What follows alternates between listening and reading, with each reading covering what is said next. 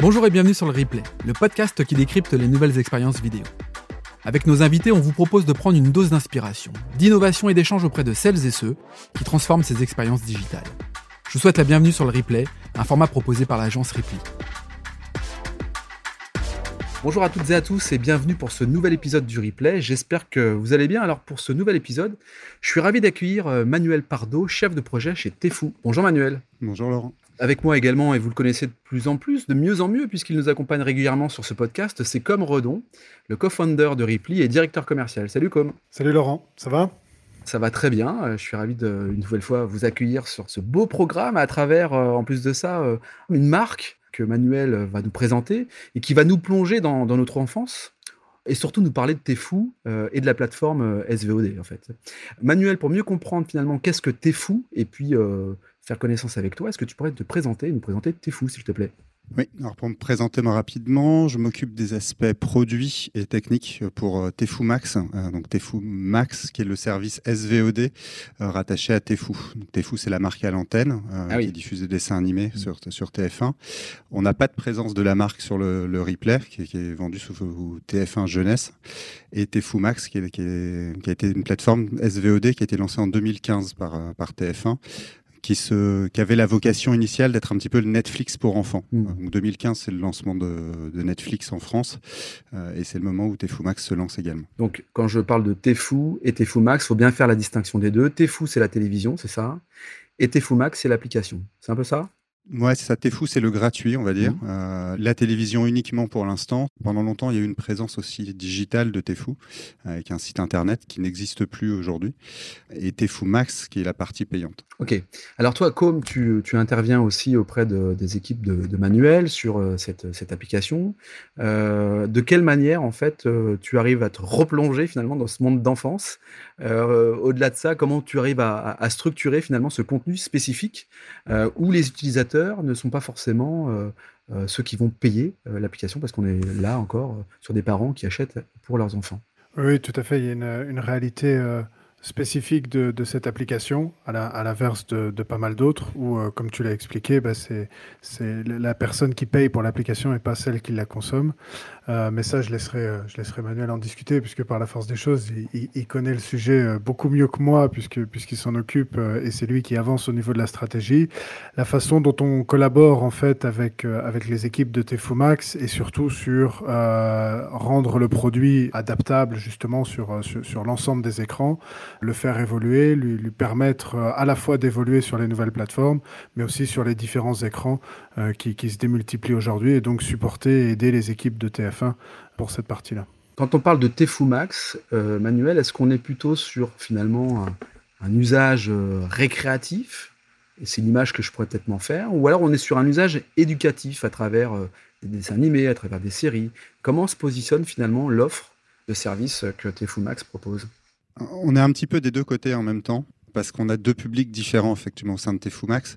Ce qu'on disait précédemment. On a le consommateur du produit qui va être l'enfant, qui lui vient plutôt rechercher une offre de divertissement, donc une offre récréative. Il vient chercher les contenus phares, les héros dont il parle dans la cour de l'école, euh, principalement. Et on a le, prescripteur, le parent, qui, paye l'abonnement à Tefumax qui lui vient plutôt chercher une offre éducative à la base, avec toujours cette forme de contradiction dans notre offre entre un parent qui paye pour cette offre-là mais qui ne souhaite pas voir son enfant rester devant la, partie récréative trop longtemps. On présentait Tefumax comme le Netflix des enfants, finalement, euh, tout à l'heure, ce qui était le pitch de départ hein, pour Tefumax.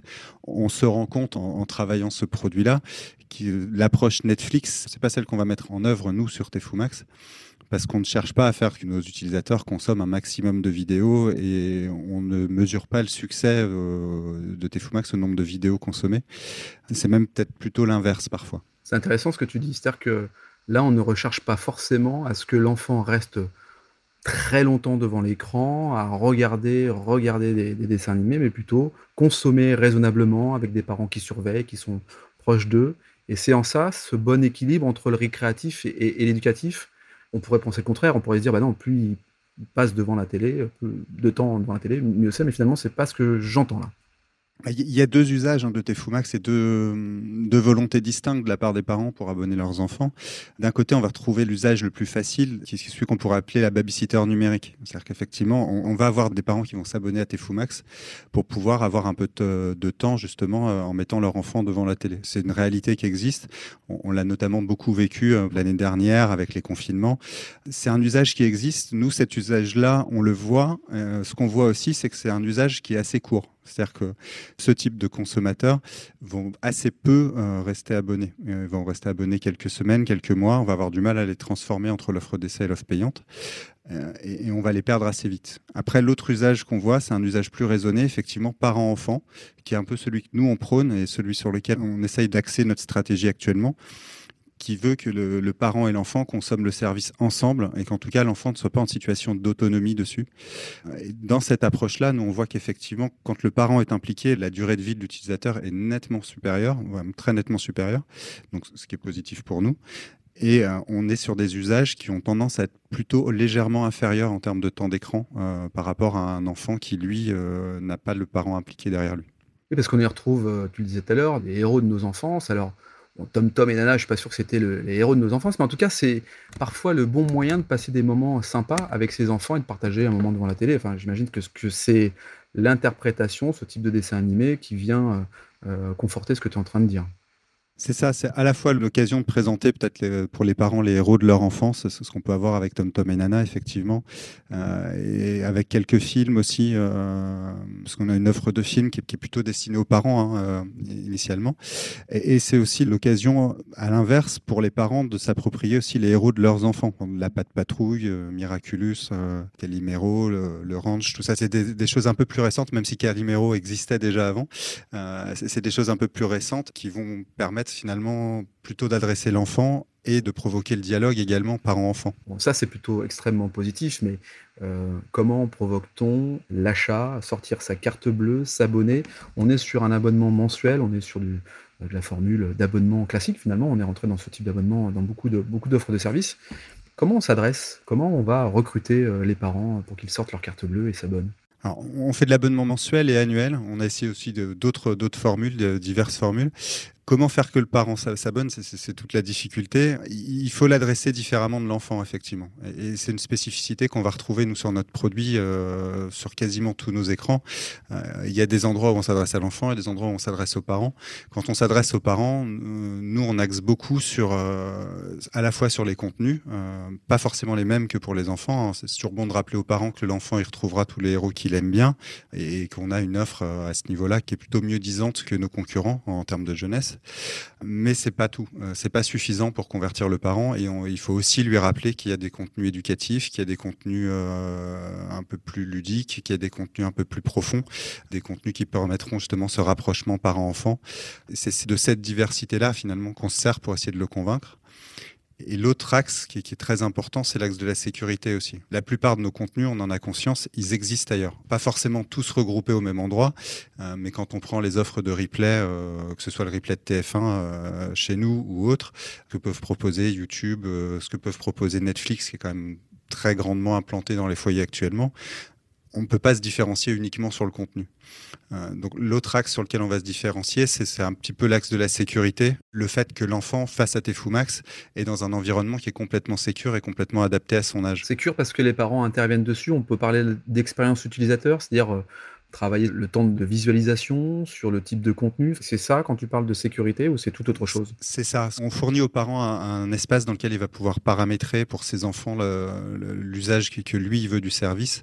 Euh, aujourd'hui, on propose de limiter le temps de visionnage quotidiennement. Euh, est-ce que mon enfant a droit de voir un quart d'heure, une demi-heure, une heure, deux heures par jour, suivant son âge et, quels sont les contenus qui sont adaptés pour lui avec un, principe de tranche d'âge Est-ce que mon enfant il est plutôt sur des contenus petit enfant préscolaire, 3-5 ans?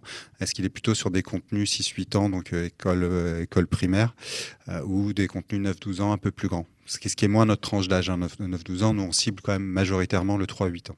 3-8 ans. Alors on parlait tout à l'heure aussi de, Salto, Salto qui regroupe aussi l'offre Tefu Max. Quand on parle de, de différences tarifaires, bon il y en a une, hein, il y a une vraie différence, mais mais globalement, c'est euh, l'expérience utilisateur à travers un environnement dédié à l'enfant où il se retrouve plus facilement. Com, c'est euh, C'est un sujet que vous avez mis en comparaison sur des plateformes existantes déjà. donc, quand on parle de SVOD, est-ce que vous avez travaillé à un UX spécifique pour Tefumax de manière à ce que l'enfant se retrouve facilement dans son programme et dans ses, dans ses recommandations qu'on peut lui pousser? Oui, alors il y, a, justement deux éléments euh, et, deux environnements bien distincts au, sein de Tefumax. Et c'est ça qui est important aussi à, voir, c'est justement cet environnement parent euh, où là, l'accès n'est pas du tout orienté, n'est pas du tout euh, concentré sur, sur la vidéo et sur le contenu, mais plutôt sur définir, comme l'expliquait Emmanuel, le, temps de lecture, l'âge, le type de contenu accessible. Et puis il y a l'accès enfant.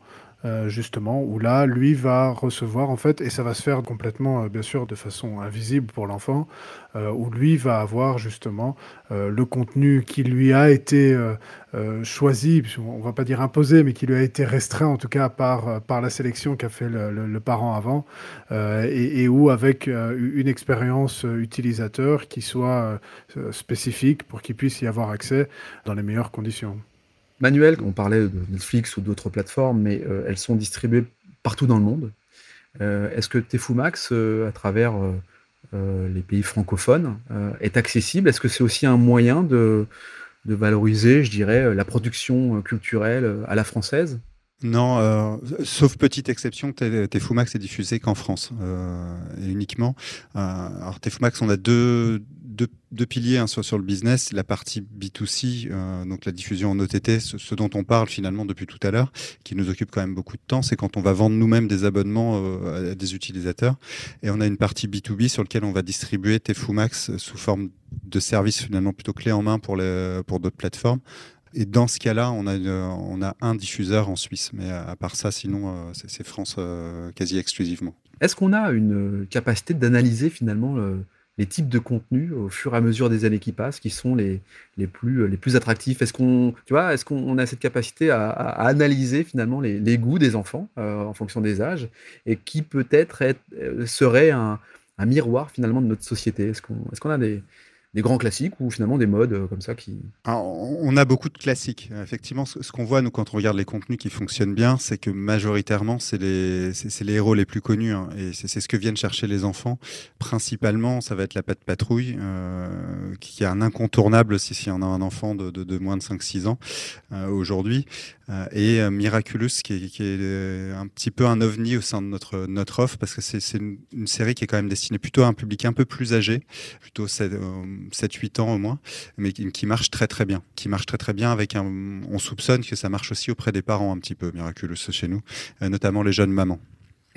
mais ça, on sait l'expliquer. C'est, Est-ce que c'est un phénomène dans les, cours d'école? Est-ce que c'est un phénomène sur peut-être les réseaux sociaux Quoi qu'à leur âge, c'est peut-être un peu tôt encore, mais est-ce qu'on sait l'expliquer ou est-ce que c'est parce que euh, finalement euh, les algorithmes peut-être poussent aussi ce genre de contenu?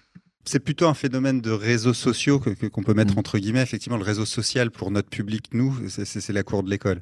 Euh, Voilà, il se fait pas en ligne, hein. mais effectivement, c'est plutôt ça. En maternelle, c'est dans les échanges entre les enfants, entre les parents, euh, que ces héros finalement circulent, bien avant le, le réseau social. On arrive bientôt au, terme de ce podcast. Hein. ça passe, ça passe très vite. Allez, quelques éléments peut-être croustillants. C'est quoi euh, la suite pour Tefumax? Est-ce qu'on a des, des des évolutions dans les, dans les mois, dans les années à venir euh, qu'on peut, qu'on peut imaginer? Euh, Oui, oui, heureusement. Le podcast, par exemple, le podcast, est-ce que c'est une évolution? On parle d'audio, de, phénomène audio. Est-ce que ça va être un, un produit qui va être proposé aux enfants? C'est un sujet de réflexion chez nous. Pour l'instant, c'est pas un sujet qui est tranché. C'est un sujet de réflexion.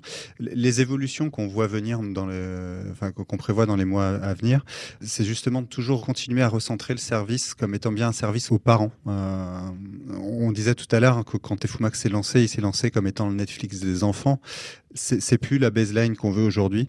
On repositionne depuis, depuis quelques mois, quelques euh, de longs mois, Tefumax comme étant plutôt le service des parents pour les enfants. L'axe principal, ça va être d'adresser toutes les problématiques des parents.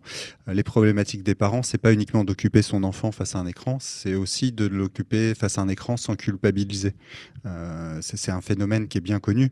Le, rapport des parents par rapport à, l'usage que les enfants peuvent faire de l'écran n'est pas forcément toujours très simple à appréhender.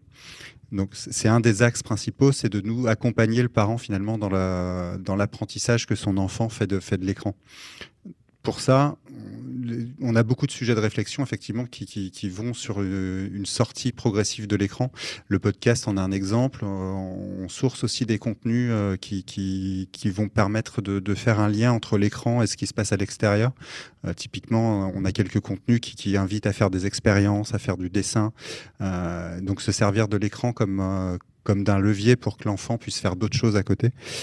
c'est un autre axe qu'on travaille et probablement aussi donner plus de contrôle aux parents sur ce que peut faire son enfant. Euh, c'est un, de nos enjeux pour l'année qui vient en tout cas de faire en sorte que le parent soit bien beaucoup plus en maîtrise de tout ça et, beaucoup plus acteur de la vie de son enfant dans Max. Très bien, on a fait un, joli tour en fait de, de Max. Euh, Tefou pour la, la, télévision, la gratuité, et Tefumax pour, pour l'offre SVOD.